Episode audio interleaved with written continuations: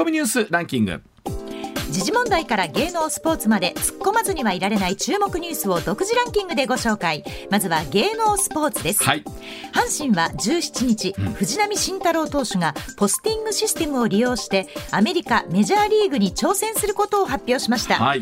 藤浪投手は以前から球団にメジャー挑戦の希望を伝えていました、球団は検討を重ね今季終了後に本人に結論を伝えたということです。いやーでもいよいよということになりましたけれどもねも藤浪投手も28歳、はい。ね考えたら。で、まあ、一方で同学年の大谷選手がやっぱあれだけの。うん活躍されてたらね。ねまあ、ついついあの比較をこうされてしまって本人もね、苦しいところもあったかもしれませんが今度は同じ土俵でまあ、アメリカでは土俵って言わないのかもしれないうん。土俵でなかなか言わないかもしれない。なんて言うんでしょう？同じフィールドで。同じグラウンドでフィールドうん。ね。でっていうことになりますけど、いや僕はなんかいろいろありますけど本当あのサイズとか言った時に、ちょっと楽しみだなと、まあ一方でそんなメジャーってねもちろん甘いもんじゃないというのはあるんですけど、なんかまたすごいピッチングを向こうで一皮向けてとなったらね藤浪投手が面白いんじゃないかなと思うんですけどね。なるほどね、はいはい。どうなんでしょうどう頑張ってほしいですね、はいはい。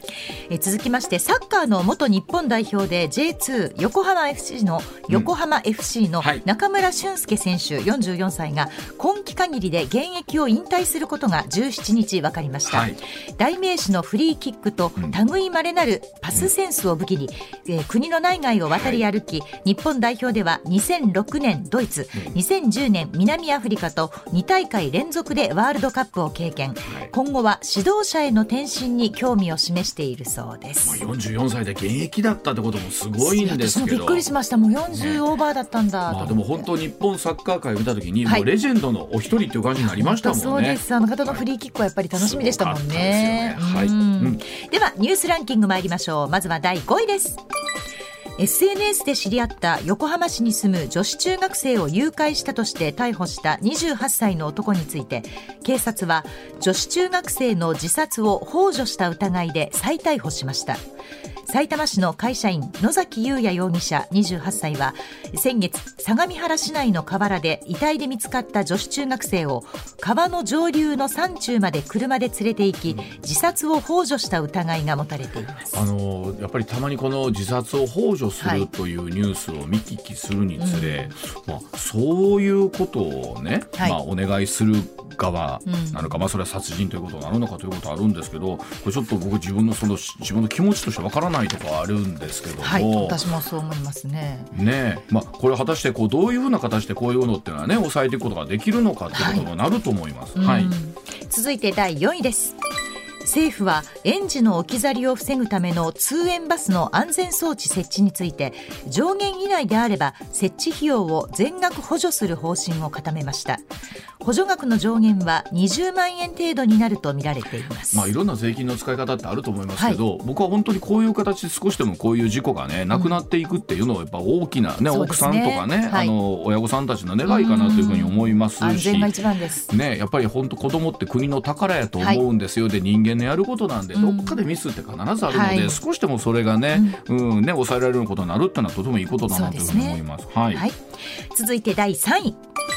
ウクライナの首都キーウで17日ロシア軍による自爆ドローンによる攻撃があり4人が死亡3人が負傷しましたキーウの市長が通信アプリで説明したところでは市の中心部が攻撃を受け爆発は少なくとも5回発生。犠牲者のうち1人は妊婦だったということです。ドローンは28機飛来し大半が追撃されたということでまあす本当あの戦争というのはもちろんねそれでもなんいろんな決まりの中でっていうことはなんかまあ不可解だったりもするんですけれども、うん。まあ本当こういった形で市民の方に犠牲が出るっていうのは本当に辛いですよねこれね。はいしかもドローンというのはまあうん今までな,、また今までなかったね形ですからね。なかったものですもんはい。続いて第2位です日銀が今月の27日と28日の金融政策決定会合で2022年度の消費者物価上昇率の予想を7月時点の前の年度と比べて2.3%から2%台後半に引き上げることが分かりました、はい急激に進んだ円安や世界的な資源えー資源高を受け食料品を中心に想定以上に値上げが広がったことを反映するということです。2%台後半は消費税増税の影響を除くと1991年度の2.6%以来31年ぶりとなります、まあ、これまた先ほどニュースでもありましたけれども、はい。また円安もさらにまた進んでいくということですからね、ね。本当今後どうなっていくのか、本当はよく言われてますけど、やっぱりこの物価が高くなった分、いつも言いますが、これ本当お給料にしっかりはい反映されるっていうことがね、はいとても大きなことなんだろうなと思います。はい。続いて第1位です中国国家統計局のウェブサイトによりますと中国政府は18日に発表を予定していた第3四半期の国内総生産 GDP などの経済指標発表を延期するとことを決めました、はい。延期の理由は発表されていませんが開催中の共産党大会に配慮して習近平指導部のイメージ悪化につながりかねない低い成長の数値の発表を控えた可能性が指摘されています。まあ、これあの中国の数字自体をこはい。うどう読むのかというのはあるんですけども、そうですね。その中で出てくるものっていうのはまあ一つのメッセージがあると思うんですね、でその数字自体を抑えるということは相当悪い数字が出てくるのかなというのがありますし、ね。まあ、一方で本当お昨日もお伝えしましたがこの中国の共産党大会がはい。こんなに注目されることっていうのはうん。なかなかないだろうな、ね。れだけやっぱりこの国の一挙手はい。に、ね統率に対してすごくあのみ世界中がビリビリしてるなと注注目してるなというところがありますんで、またこのあたりの話も含めてジョネさんお話聞ければと思っています、ではコマーシャルの後ジョネスカさんの登場でございます上泉雄一のエーナー MBS ラジオがお送りしていますさあ時刻6時26分回りましたここからは常年塚さんでございます常年さんおはようございますおはようございます。ようございます。よろしくお願いしますお願いします。よろしくお願いしまあ、ます。先ほども少しニュースでありましたけれども、はい常念さん中国の共産党大会いよいよ始まりまして、これだけね、はい世界から注目されることもないのかなと思ってたんですが、まあ、はい一方で、あの経済統計をね、うん。はい。えーの数字の発表を遅らせたということもあるんですけど常念さん、はい。このあたりどうご覧になってます、いや、あの、そのままの数字を発表できないから遅らせたんですよね。うん。やっぱりそうですよはい。ね。ですよね、はい。さらに嘘ついてじゃあ3倍ぐらいに付加して出したらどうなるかっていうと、はい。はい。速攻バレるじゃないですか。うん。そんなことはないだろうっていうね。ん。そうさすがに。まあ大体このタイミングで出るっていうこと自体がおかしいんですよ。はい。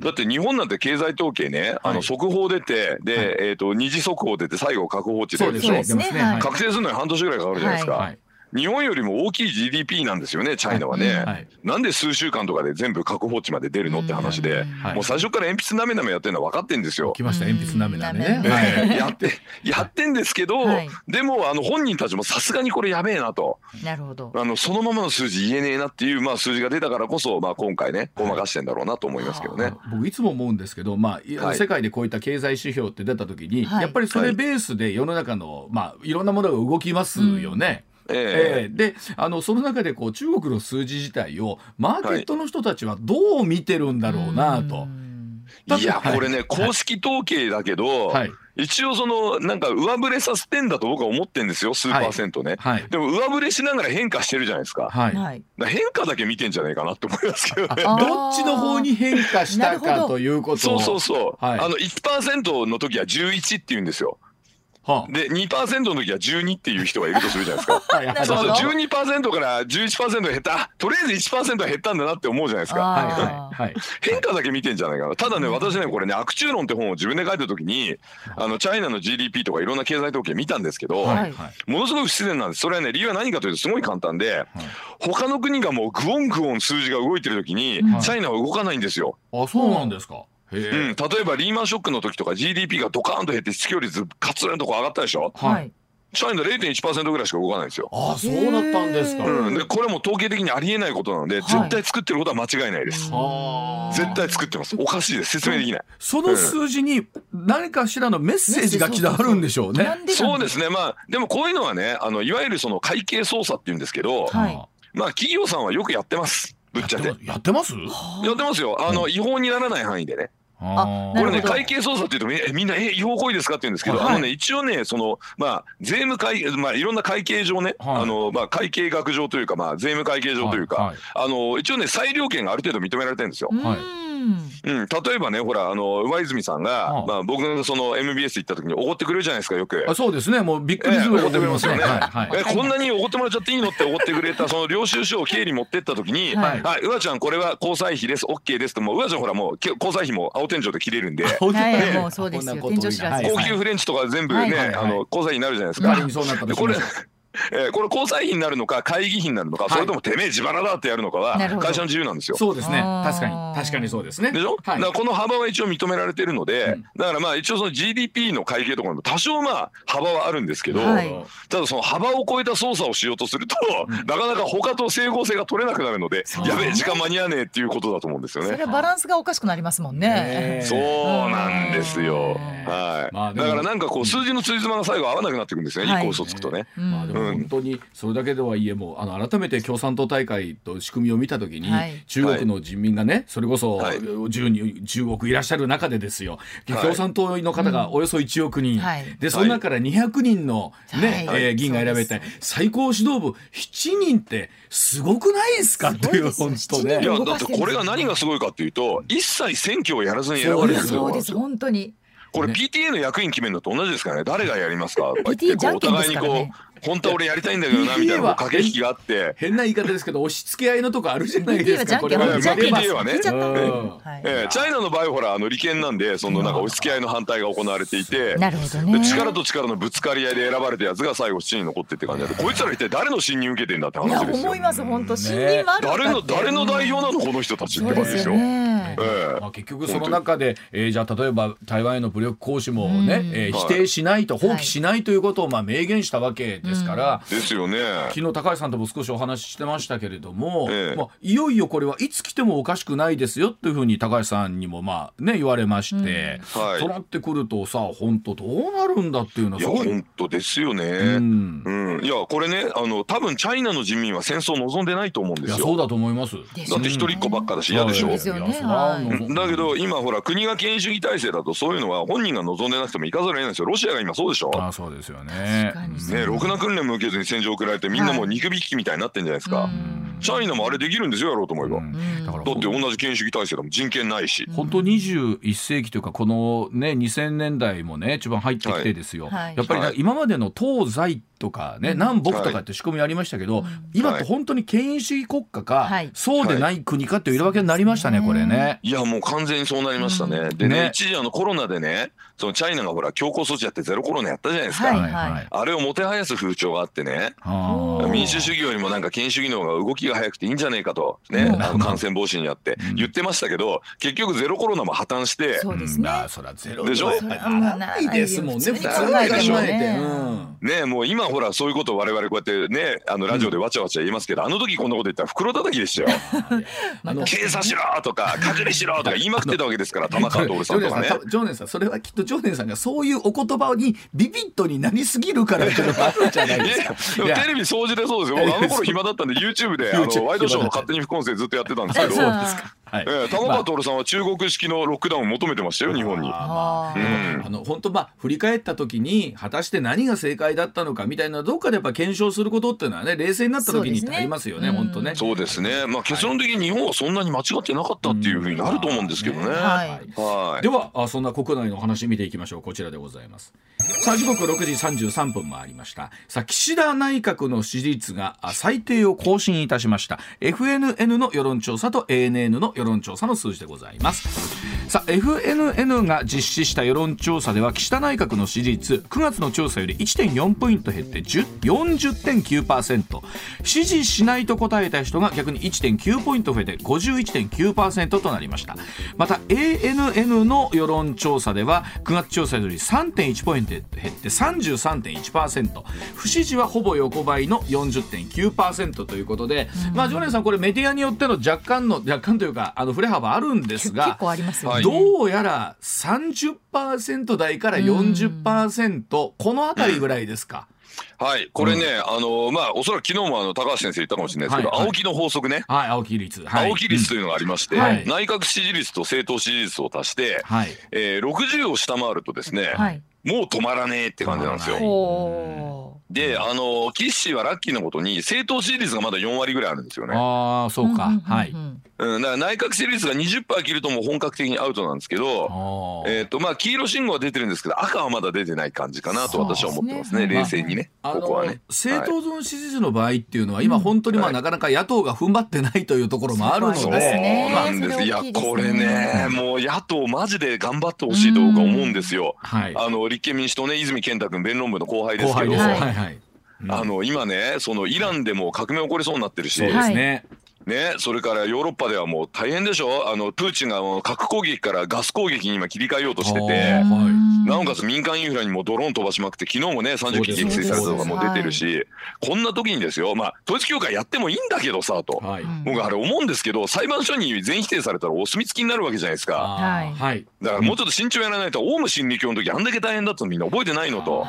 でさらに言うと弁護士会の皆さんオウム真理教の時にさもう解散させるとかさ破防法適用とかみんな反対したじゃん君らと。あー何統一教会の時で手のひら返してやってんの？もうそれが危ないんだよって。あー君ら姿勢一貫してないとさとかすごい思うんですよね。まあ、あのジョネさん、うん。これもまた弁護士会の中でもいろいろね、あのそこに向かって一生頑張ってらっしゃる方もいるというのもあると思うんでまあすけど。そうなんですけど、僕はだからそこをねあの私もね統一教会潰した方がいいと思ってるんですよ。ぶっちゃけ言うと、ん。嫌いだから、はい。うん、俺もあの霊感商法とかあのね学生の頃リアルタイムであれ体験してますね、まあ我々世代はね。そうですよね。ね、あの原理研とかさもうふざけんなって思ってましたし、怖えなこいつらってずっと思ってたんで潰した方がいいと思います。ただ変なやり方軽率なやり方をすると逆にお墨付き与えて潰せないんですよ。これ難しいですよね。ねそうだからね確かに。潰すならもうしっかり潰さなきゃダメだから、はい。今ちょっと吹き上がっちゃってるでしょ、はい。悪魔狩りみたいなあのなんか魔女狩りみたいな、これ危ないですよちょっと潰せないかもしれないですよこんなあの軽率なやり方でやってっと。う、ん。あうのん。なんていうのまあほんとしっかり潰してほしい潰すなら。一つね、はい。やっぱり岸田政権というか内閣支持率の、えーえー上昇に向けては大きな変な言い方ですけど、はい。カードだったりするのかなという感じもするんでそうですすよね。その通りです。でねこれね私思ったんですけどねスタートはね参院選前にありましたね参院選前参戦前はいうん、参院選前にね岸田さんはリスクを取らないでね参院選とにかく無難に乗り切ろうと思って、そうでした。はいはい。あらゆる決断先先送りしましたよねそうでした。はいはい。あれ結構離れたんですよコアな支持層がなんだよ岸とあ検討と先送りばっかしやがってってね。だからけあの安全に安全にって言った方が、ね。結局それが裏面出ちゃったんですね。そうなんですよ。それからあの安倍総理の暗殺事件があった後ありました。はあのまあ対応ある程度評価しますけどね。僕は国葬儀決めたこととか評価しますけど、はい。本当にやるべきだったらねこれもちょっと後出しじゃんけんで申し訳ないんですけど、はい。ニュージーランドですよ。アーダーン首相みたいなこと言うべきでしたね。まあつまりテロリストに何も与えないということですよね。ジョーネンさんがおっしゃってる。そうです。テロとの戦いって感じでしっかり位置づけて、奈良県警に出してもてめえら変なリークで。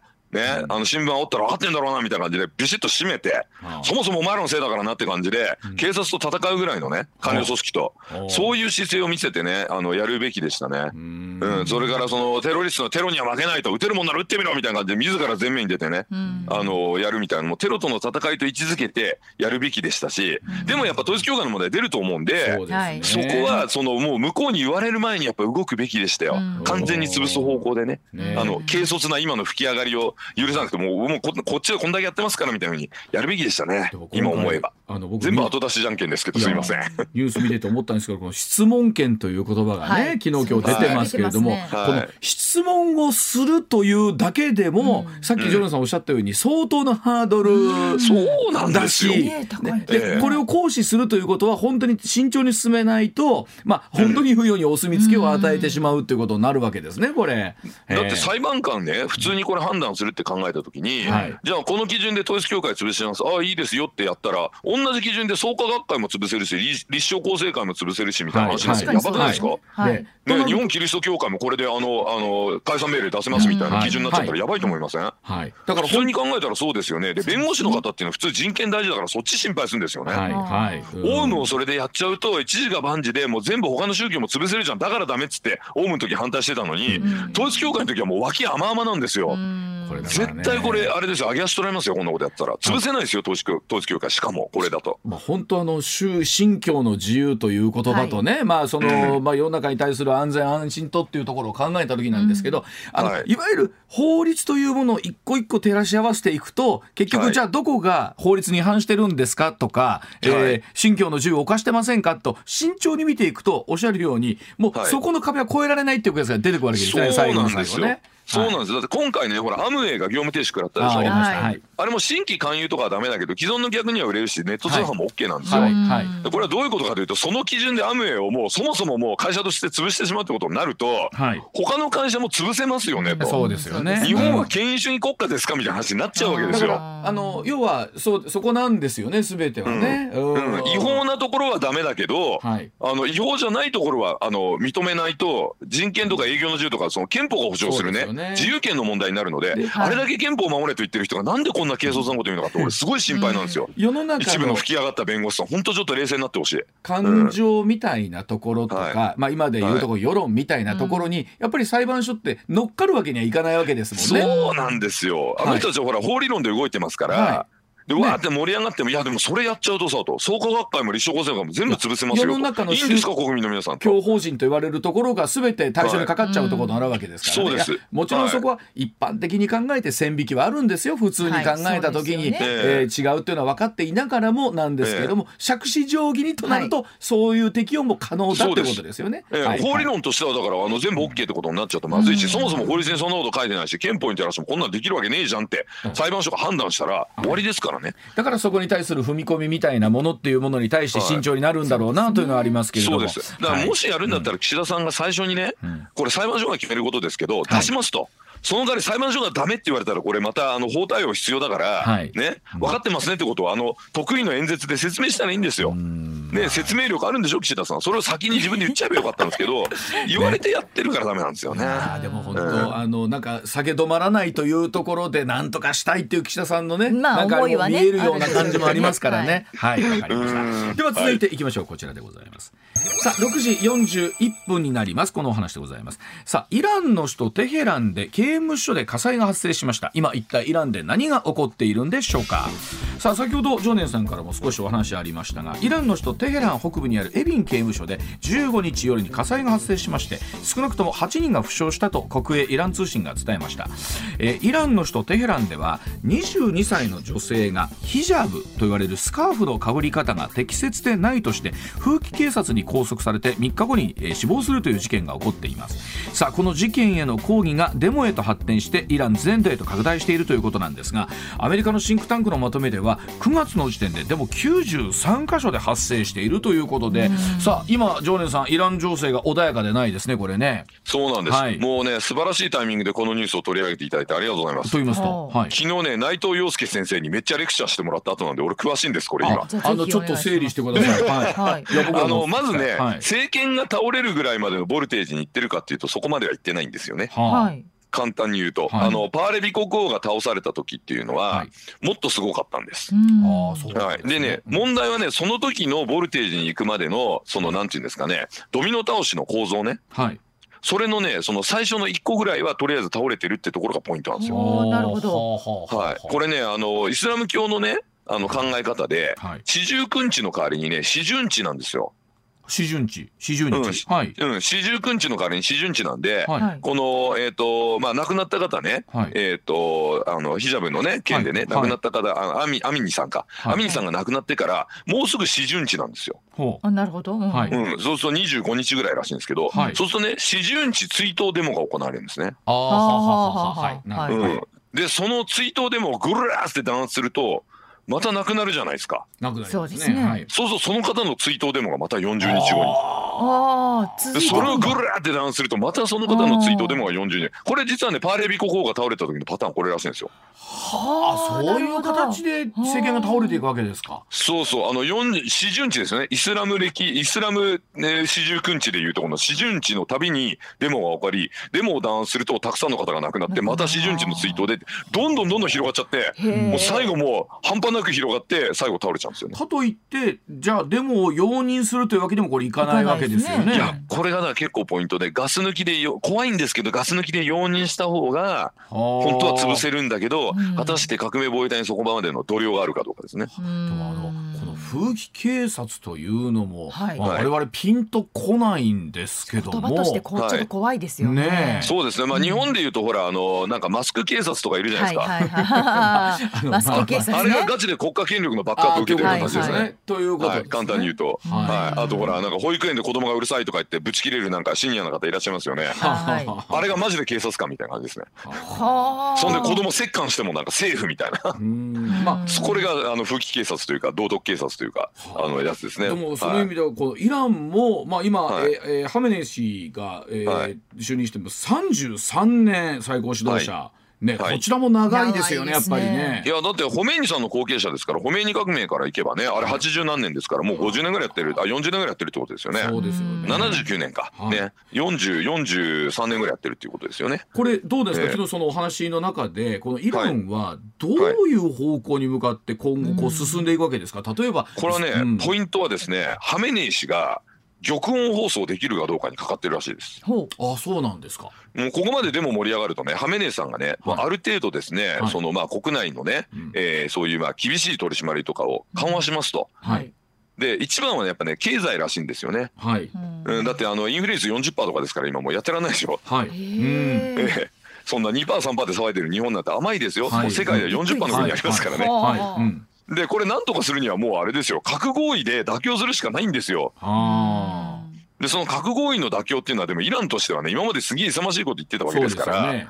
できないでしょ？だからはい。そこでもうこれを収めるにはやっぱあのハメネイ師の玉音放送ですよ。はうん耐え難きを耐え忍び難きを忍びって感じで、はい。ねもう国民のためにも今回ほっと悔しいけどねもうこうあえて負けを認めることでねはい。ね我々逆に勝つんだみたいなそういう演説をですね、はい。ハメネイさんができるかどうか。ということは、えー、と核の開発みたいなのってのはどんどんとこう少なくなっていく感じで抑え制限されていくって感じになるんでしょうか？そうですね。核合意に復帰する側も核開発やめる代わりにもう経済援助お願いしますと石油売らしてくださいっていう感じで。いけばまあガス抜きになって体制は維持できるかもしれないと。はあ、やっぱりそれこそでもやっぱりこうなってくるとやはりええいかにして体制を維持するかということがやっぱり一番のうんこう,、そうですねポイントになってくるわけなんですね。そうですね、はいちなみにホメイニ氏はですね、はいイラン・イラク戦争の停戦の時にはい玉音放送したらしいです。ほう。でも一方でこれ例えば国営テレビの電波がジャックされるみたいなことになったわけじゃないですか。怒ってますね、そうですね。はいええいやでもまあそこまで言ってもねやっぱりイランの人っていうのは基本的にはイスラム教シーア派の宗教を信じてますし、はいはい。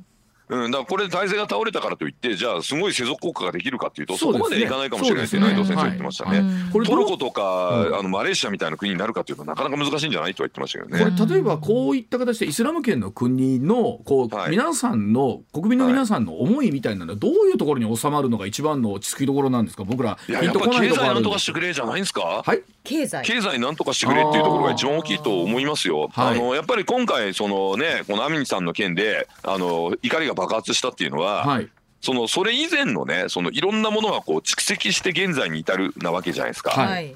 ね、でやっぱりあの経済的にこう追い込まれて生活が苦しくなってるっていうのがやっぱりこう蓄積してね。で、まあ、私あの経済で読み解く日本史という本に書きましたけど、はい。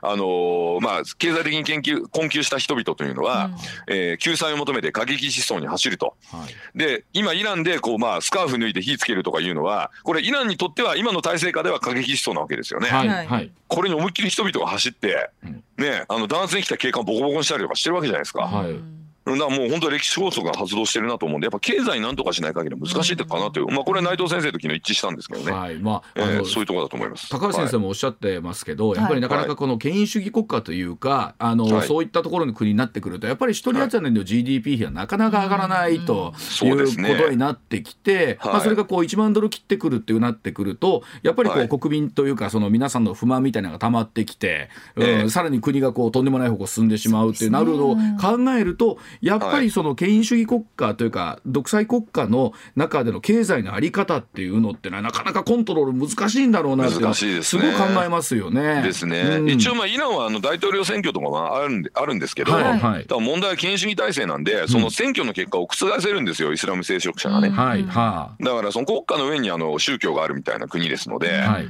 最終的にはだからその、まあ、ガス抜きすると言ってもですね、うん。選挙じゃガス抜きしきれないわけですよ、うん。やっぱり。うん。まあそうすると、あのまあ、ハメネイ師がですね、玉音放送する以外にやっぱ手はないかなと私も思いますね。しかも我々なかなかやっぱピンとこないんですけれども一つまあ、ええ。イスラム教というものの中のコントロールがあるわけですからね。はい。そこに対してはこうちょっと我々ピンとこないところがありますもんね、いわゆる選挙結果みたいなところと。そうです、そうです。はい。なので、まあ、今、神の代理人としてね、はい。あの、まあ、あの、存在している、まあ、ローマ法王みたいな立場にいるのがはい。ハメネイ師ですから、はい。ただね、なんかね、ちょっと調子悪いらしいんですよね、体調が。ああそうなんです。まあそ入あ院したりとか、うん。入院したけど今回のデモで出てきたとかなんかいろんな情報があって、なんかがんなのかもしれないって言われてるんですけどあー。まあやね。っぱりそうまあその体調面っていうのは常に指導者の中ではね、大きな問題ですからね。わかりました。そうなんです。はい、はい。でもう一つ、えーお話を伺いましょう。続いてこちらでございます。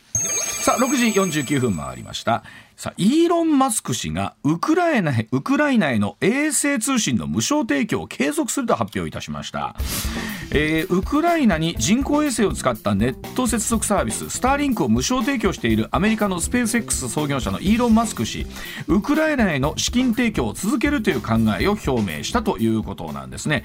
イーロン・マスク氏ウクライナ側への要請を受けましてロシアによる侵攻開始直後からスターリンクへの供与を始めたんですが現在2万台に増えたとみられていてこの負担費用が118億円になっているそうでございます。14日ツイッターに無期限には続けられないとツイートいたしました。しかし15日になって一転してしばらくは無料で提供を続けるということなんですけれどもあの常念さんこれ僕らも見てびっくりしたんですが、そうか。使用料いるんだって考えているんですよね。それそうですよねそれは、There is no free lunch という経済学の名言があるじゃないですか。はあただ飯はないんです。ただ飯ねただ飯はないです。で、はい。ところが、えーこれに対しては無償で提供してたんですねウクライナにそうですね。はいあの、イーロン、本当男だなって思ってて、で突然こんなせこいこと言い始めて、てめえって思ったんですけど、やっぱりひっくり返しましたね。そうですねこれあのジョーネさん仕組みで言うと要はこの衛星を使って、ということなん、どうどういう衛星を使ってね、まずね、ウクライナ何やってるかというと、通信ができますね、通信できます、ね。はいそれからこのスターリンクを使ってですね、GPS みたいなことをまあやってまして。でね、今ね、ピザ屋の宅配のアプリみたいな形でね、ロシア軍見っけるとね、はい、えー、何が、えー、何何番地、座標なんぼなんぼに、えー、砲弾お届けお願いしますっていうのをアプリで入れるんですよ。へえそうすると近くにいるその部隊にそれがバーッと行ってですね、はい。で射程距離になるとか、はい、じゃあ俺砲弾お届けしますが、ポチッとなって感じで撃つんですよ。見っけてからね、10分とかぐらいでね、弾飛んでくるらしいんですよ。ね。すごいですね。そうあええ。でもそうか仕組み上でもできるのか。アメリカはね、あの見っけたからね、撃つまでにね、もう結構時間かかるらしいんですよ。うん。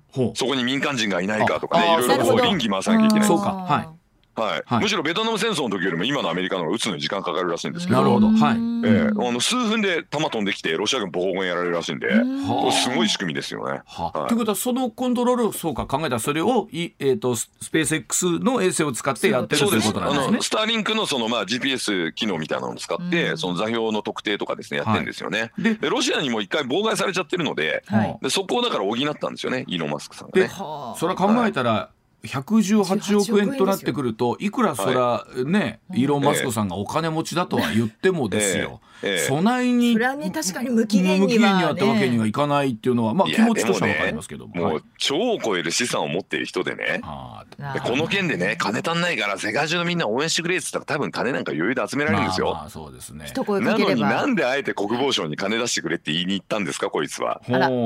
ということはど,、ね。どういう読みがあるんですか？これは。いやーなんか恩着せてんでしょ？だから。ー。恩着せたいんでしょ？やってやってるぜっていう。う、んそうそうだ国防省行ってなんか蹴られちゃったからごめんみんなちょっと118億かかってるんで300億のクラウドファンディング始めたんだけどさとか言って言ったらそしたら前澤さんみたいな人が10億とか出して「いいはあの俺応援するぜウクライナに栄光あれ」とか言ったら前澤さんも株上がるじゃないですか。そういうことやりたい金持ち世界中にいっぱいいるんで、はいはい。でもそうではなくてになったわけですか今回は。そうだねそうではなくてこういうこと言ってでも結局自分であの被りますとか言ってるわけでしょ。はいはい。何があったんこいつですか、ね？英雄になろうとしてますよねちょっと。ね。ああこれちょっとそういう見方例えばですかどうなんですか、例えばあのアメリカでもペンタゴンサイドから止められたとか、あのあまりそういうこと言うなって言われたとかいろんな話どうがあなんでしょう。まあ言われたかもしれないですけど、うん。どうなんでしょうね。あのこれをやったことによってまたイーロン・マスク株上がったしはいねでテスラでウクライナみたいな感じでもう PR とかもできるじゃないですか世界で一番有名な実業家になりましたよこれで誰よりも、はい。ビル・ゲイツよりも有名人になったと思いますよこれで。そのあたりのお話あの、はい。濃いところ。でお知らせの後もう少しお伺いしてまいります、上泉雄一のエーナー MBS ラジオがお送りしています。さあ引き続き常年塚さんにお話を伺いますが常年さんはい。えっと、このウクライナ情勢なんですけれども、はい。改めてですけれども、まあ、はい。あの昨日もそういった形でドローンを使った攻撃ってありますけれども、はい。どうでしょう、どうなっていくんでしょうかね、これね。まあ、ロシア軍が、あの、戦線では、その、まあ、いわゆる実際の戦争では全く、あの、歯が立たなくて勝てないとはい。いう事実はもう動かしがたいですよね。はい、えーあの、ロシアンフレンズの皆さんの中ではいろんな設定があってね、はい、なんかあの、最近なんかあの、篠田秀明先生のね、ツイートで知ったんですけれども、はい、えっ、と、なんかね、あの、外、えっ、と、内外、えーえっ、と、国、えー国門権というところからですね、出している国際問題っていう、まあ、雑誌があるんですけど、あちょっと、えっと、一旦7時の情報挟みます。ごめんなさい。あはい、一旦上手ですはいはいはい7時でございますは。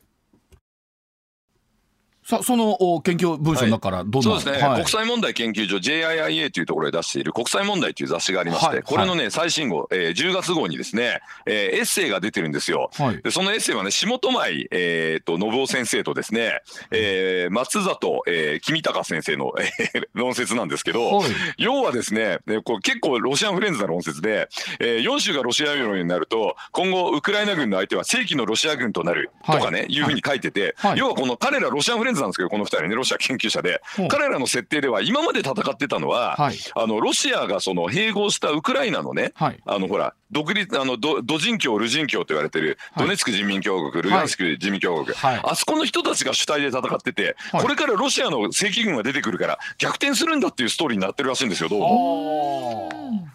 もう下戸前先生、松田先生、お言葉ですけど、何をあなた方口頭無形な話してんですかと、そんなファンタジー信じる日本人、誰もいませんぜって話なんですけど、こんなこと言ってやがって、ですね今、国際政治学者の間で、この国際あの国際問題というこの雑誌のね、この関東源がめっちゃ今、話題になってるんですけど。あそうでなかったら予備役わざわざ投入しないですからね。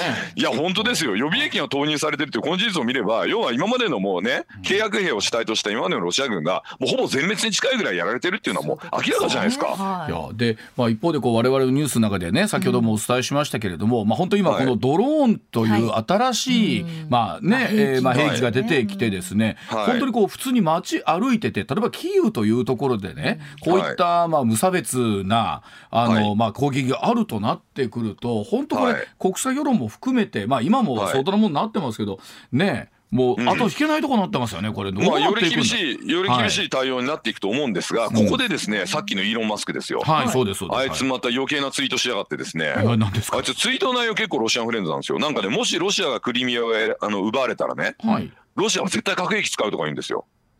ロシアがクリミアを奪われた。あクリミアをもし奪われたら、はい。っていうか、まあ、奪ったのはロシアなんですけど、まあまあまあ。で ウクライナが、まあ、クリミアを取り返したら、ロシアは、要は核兵器使うって言うんですよ。はい。イーロンは。で、第三次世界大戦になって大変なことになると。はい。まあ、要はその心はロシアを追い詰めてはいけないみたいな話なんですけど、イーロンお前何言ってんだよみたいな感じで、はで、あの、私がいつもフォローしてるマイケル・マッケイさんというね、あの、ウクライナのその参謀本部のツイートをよくあの翻訳して英語で言ってくれる人なんですけど、彼が、はイーロンがその、ロシアのプロパガンダを拡散してるのは非常に問題だというふうに、あの、今日言ってたんですね。はあ。まあだ片方でスターリンクやりながら片方でロシアンナラティブみたいなの拡散してるんで、もうね、イーロンわけわかんねえなこいつとか思って見てるんですけどね。でも例えば、はい。まあ、イーロン・マスクさんに、まあ、今度ちょっと一回ええな来てもらって話聞かなあかんのですけど そうなった無理無理だけど無理だけどねそうなっそれはねて聞かなあかんのですけども、はい。来た時に本意としてみてどう思ってらっしゃるのかが例えばこのスターリンクの運用みたいなところにですよ、彼に関わってくるとなると、彼の言動一つだったりとか行動一つではい。衛星の状況が変わるってこともあるってことですよね。まあそうですよ。まあでももしね、イーロンがここで、あのーその、なんていうんですか、こう、ウクライナに対してね、はしごを外すような真似をしたら、はい。はまあおそらくテスラはてめえって感じで、株売ってくるやつもいるでしょあうし、まあまあそう国際的な意味でさらされるでしょうね。そうか。でもこれ戦況も変わりますよね。そうです。まああの、もしスターリング引いたら、あの、ウクライナものすごい不利になりますよ。ですよそうですよね。ねでもその、あの、イーロンのせいで、その、まあ、ロシアが勝利するなんてことが毎日あったら、はい。あ、こいつはだからあれかと。ね、金さえ儲かれば権威主義国家の手先なんだと、人権のことどうでもいいんだなってことで。はい。まあ、そ多分あのテスラが、はい。えものすごいコンプラ問題に直面すると僕は思いますけどね。はい。その手はまあ冷静に考えたら取らないだろうなっていう感じでしょうね。うん。まあやってもいいけどそれはちょっとねイーロンさんここまであの足突っ込んだらね。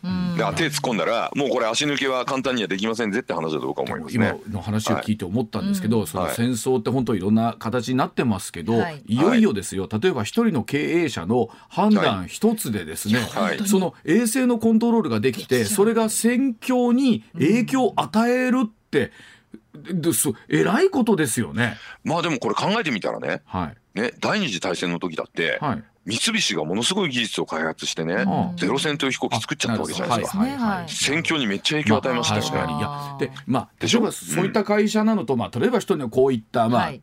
天才経営者というか、はい。ねこういった方の力によってとなってくるとこうなると、はい。イーロンマスクさんの決断自体も誰も止められないわけじゃないですか。もちろん彼自まあそうですよね。ねええ。まあただそのイーロンマスク自身もねあれだけの会社作れたのはこの自由で開かれた社会があったからそうですよね。ですよね。そうです。よね。うん。ねチャイナやロシアではああいう会社は生まれないわけですから。まあなかなかそうでしょうね。でしょ？だから自分がそうやってまああのここまで出てきたそのまあなんて言うんでしょうね国家体制というかねこの自由で開かれた社会っていうのを守るためにん。やっぱりある程度のリソースを提供するのはこれ国民の義務ですから。そうですよね。そうするとすぐ徴兵制とか言う人いるんですけどそうじゃないんだと。自由で開かれた社会を近親国家から守りたい。それだけなんですよ。